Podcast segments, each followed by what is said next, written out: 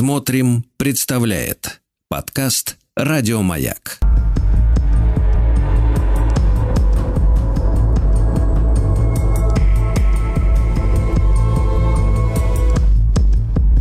Холодные игры. Дорогие друзья, мы продолжаем наш цикл «Холодные игры», посвященный истории, хронике холодной войны, противостояния Запада и Востока. Мы с Евгением Юрьевичем Спицыным, историком, публицистом, регулярно встречаемся. Евгений Юрьевич, доброе утро. Да, здравствуйте. Да, доброе утро и вам, и нашим уважаемым зрителям и слушателям.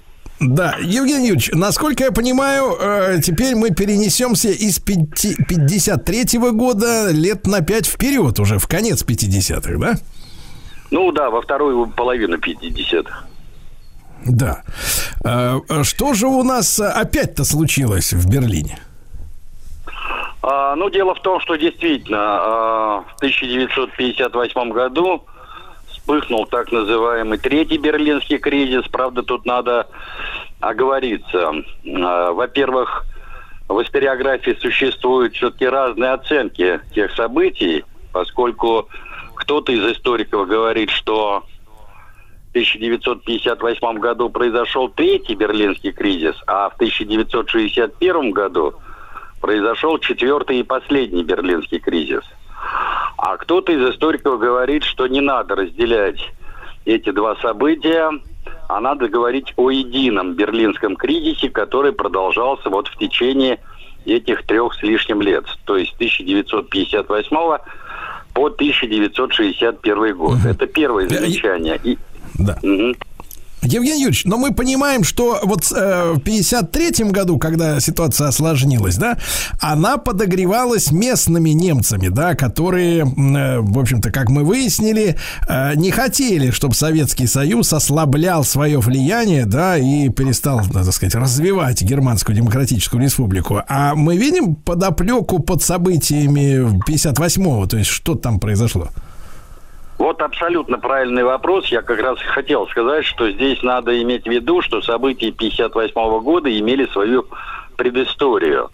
Они не всплыхнули в 58 году, и фактически отчет вот этого большого а, и продолжительного берлинского кризиса надо вести с событий 56 года, а конкретно с Суэцкого кризиса и с венгерских событий а, то есть венгерского мятежа октября-ноября 56 года. Угу. И вот э, с чего, собственно говоря, все началось. А я напомню, что в 1956 году летом вспыхнул так называемый Суэцкий кризис, когда новое правительство Египта во главе с Абдель Насаром национализировал Суэцкий канал. В ответ на эту акцию а, египетского правительства, Франция и Британия шибко возбудились а, и целиком и полностью поддержали Тель-Авив, а, то есть Израиль, в войне против Египта. И как ни странно, вот в этом противостоянии Египта с коалицией западных держав на сторону Советского Союза стали Соединенные Штаты Америки. Mm-hmm. То есть они в одну дуду по сути дела, заставили правительство э, Франции и Великобритании прекратить эту войну. Почему американцы встали на сторону Советского Союза? Поскольку э, они, по сути дела, этим кризисом добили Британскую империю. И все попытки части британской политической элиты восстановить былую мощь Британской империи, потому что там вот эти вот, так сказать, э, как это говорят, фантомные боли в Лондоне, mm-hmm. они время от времени вспыхивали. А э, то, что касается непосредственно событий, э, связанных с Берлинским кризисом, они относятся к заявлению тогдашнего главы советского правительства Николая Александровича Булганина, который после начала активных боевых действий э, направил э, в Париж, Лондон и Тель-Авив э, телеграмму от имени правительства Советского Союза, где пригрозил э, правительствам этих держав, что в случае, если они не прекратят агрессию против Египта, то Советский Союз станет на защиту интересов Египта и нанесет ядерный удар по столицам этих государств. Понятно, что это обстоятельство вызвало шок. И вот э, после того, как э, Суэцкий кризис э, завершился, конце того же 1956 года состоялся Совет НАТО, где была одобрена новая стратегия Альянса. Значит, там были приняты два ключевых решения. Во-первых, о создании довольно крупных и, самое главное, комбинированных по своему составу сухопутных частей и соединений на европейском континенте, которые были способны реально сдержать любой гипотетический удар со стороны Советского Союза и его союзников по Варшавскому договору. И второе важное решение. Американцы сами инициировали а, принятие доктрины об ограничении своей же старой доктрины массированного воздействия и признались в невозможности применения ядерного оружия даже в небольших по масштабу локальных военных конфликтов. Ну а и почему, кроме того, Америк... почему, Евгений Юрьевич, э, вот сейчас же тоже всплывают эти разговоры, да, о тактическом ядерном оружии. Как тогда этот вопрос был решен э, на теоретическом уровне? Я сейчас об этом скажу. Я просто э, предварю это еще одним замечанием, что американцы тогда же заморозили свое участие в переговорах с советской стороной об ограничении ядерных испытаний, которое, как известно, было предложено Хрущевым и Булганиным еще в июле 1955 года на Женевской конференции.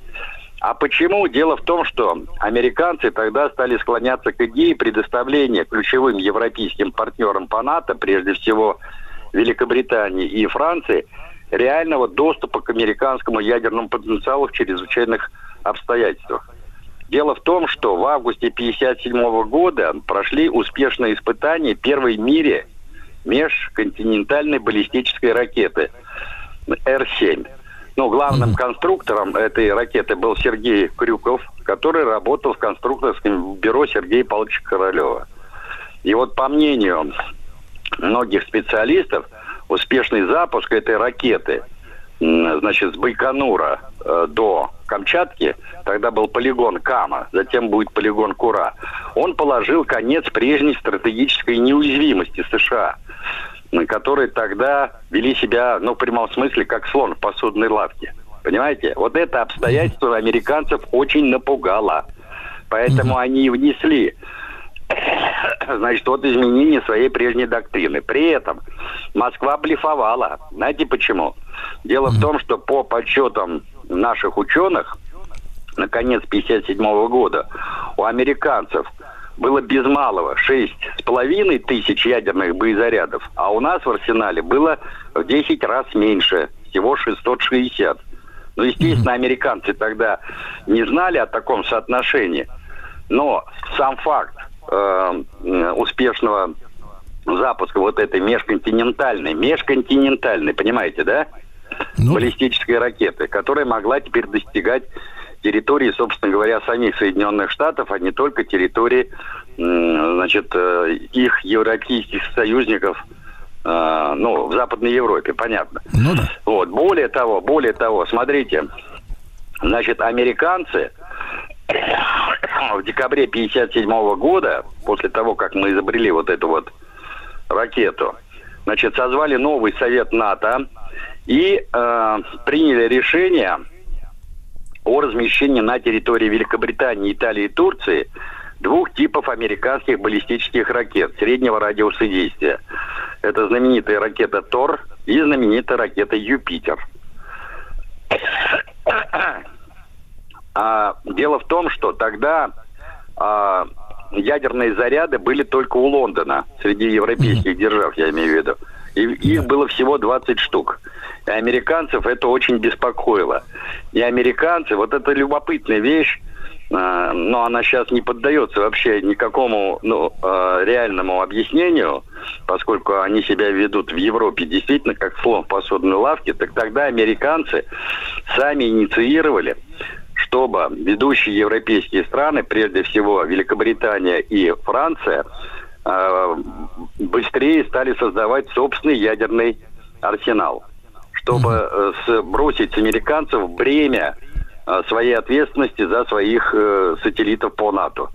И они готовы были поделиться и технологиями, и финансовыми ресурсами, и, значит, обогащенным ураном и так далее, лишь бы, ну, как бы сократить и свое военное присутствие в Европе, и бремя своих военных расходов на, на поддержание в соответствующем стандарте европейских вооруженных сил. И еще тут э, важное обстоятельство надо иметь в виду, что вот э, в результате всех этих событий э, поменялась риторика, а самое главное действие руководства ФРГ по инициативе Аденауэра еще в конце 1956 года, а, значит, в составе западно-германского правительства – создается полноценное Министерство обороны. До этого такого министерства не было. Возглавил это министерство Франц Йозеф Штраус. Ну, это известный в будущем германский политик.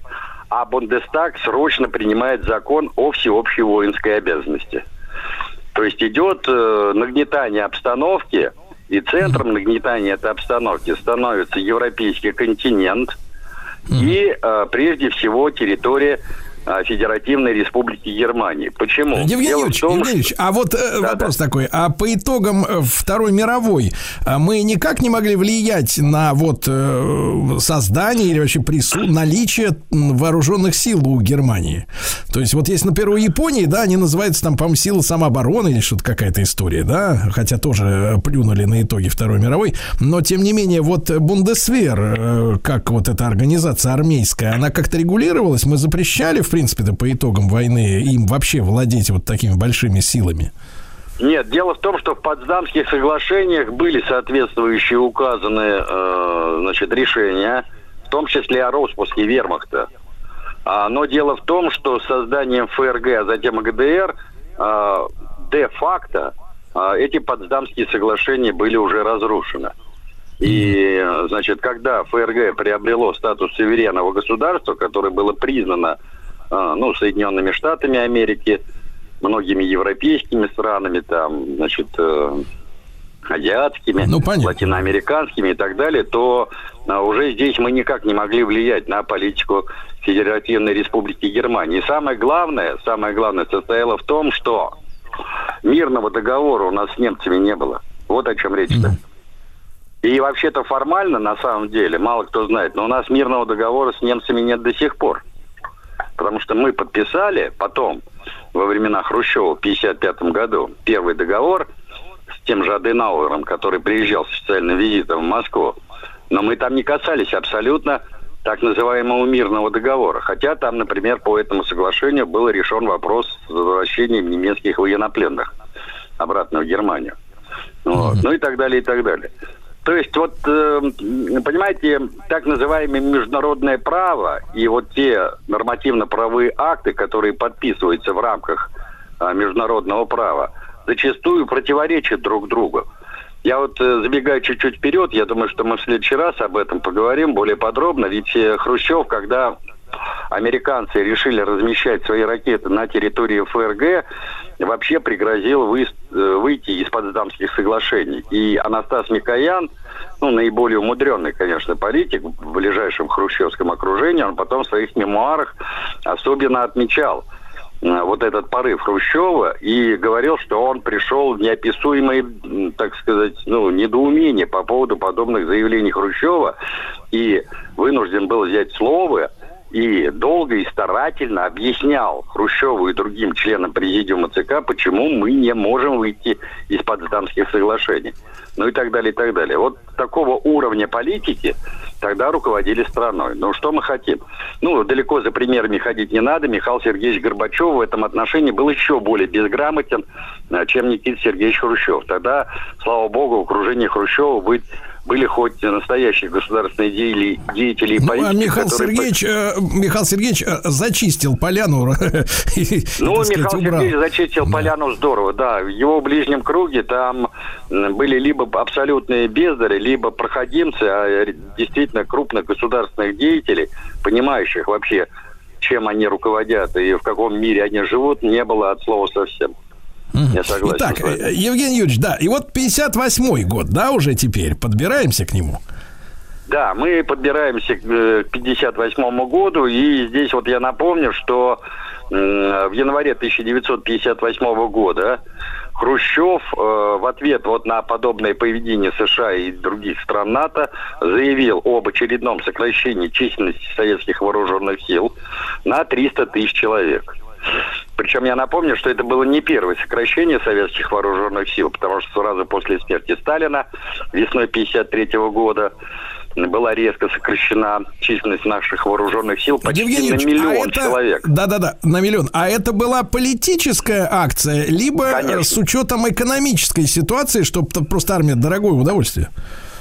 А, вы знаете, э, в устах Хрущева понятно, что это была политическая акция, но диктовалась она и в том числе э, другими соображениями. Первое – экономика, и вы абсолютно правильно, потому что содержать э, четырех с половиной миллионную армию – это было очень накладно. Тогда у нас под ружьем стояло, если быть точно, 4 миллиона 406 тысяч mm солдат и офицеров. Но это огромное. А по какому армия. принципу тогда, э, Евгений Юрьевич, по какому принципу шло сокращение? То есть, э, э, так сказать, вот как мы лишались э, нужных нам по большому-то счету боеспособных частей, либо это грамотно все производилось и ну, боевой были мощи так такой суммарной мы не, не части. Да, это были так называемые кадрированные части, э, значит, где не было, собственно говоря, личного состава. Это первое. Второе, срок службы был сокращен.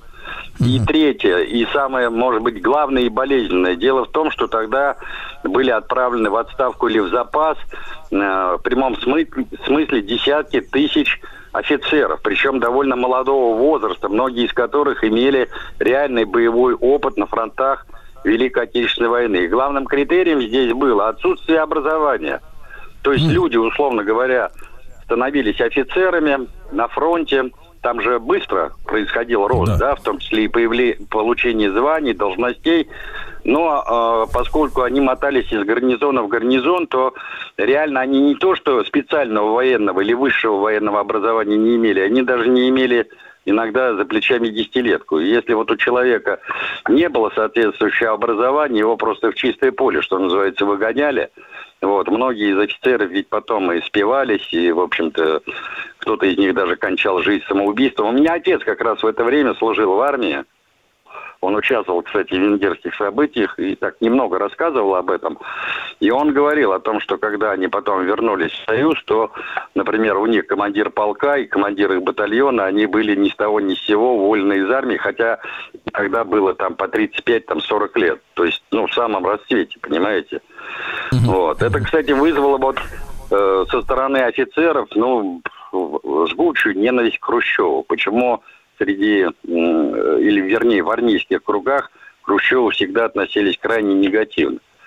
Да, так вот, Значит, и второе соображение, связанное с сокращением, дело в том, что тогда у многих членов высшего советского руководства, не только у Хрущева, Микояна, но даже у министра обороны маршала Жукова, значит, э, возникла переоценка прежней значимости обычных вооруженных сил. Тогда принимается ведь новая военная доктрина, значит, э, поскольку э, мы испытали, как я уже говорил, вот эту межконтинентальную баллистическую ракету, и упор был сделан на развитие как раз новых видов вооружения. Э, как раз стояла речь о создании нового вида вооруженных сил, РВСН, ну, понятно, да, войска стратегической обороны, ну и так далее, и так далее. Поэтому Хрущев и выступил с этим предложением. А в феврале того же 1958 года он выступил с новым и неожиданным предложением о созыве международной конференции глав четырех великих держав для пересмотра существующего статуса Западного Берлина, его демилитаризации, объявления вольным городом, управление которым э, значит, отныне не должны были вмешиваться ни одна держава мира, включая ФРГ и ГДР. Вот. Но э, эта инициатива не была под, поддержана в Вашингтоне и в столицах европейских держав. Более mm-hmm. того, в пику этой инициативе в марте 1958 года канцлер mm-hmm. ФРГ Конрад Аденауэр в срочном порядке буквально потащил через да. Бундестаг ратификации да, но мы, соглашения Евгений с американцами об этом, о размещении... Да-да-да, Евгений Юрьевич, об этом продолжим в следующий раз. Евгений Юрьевич Спицын, историк-публицист в нашем цикле «Холодные игры». Еще больше подкастов «Маяка» насмотрим.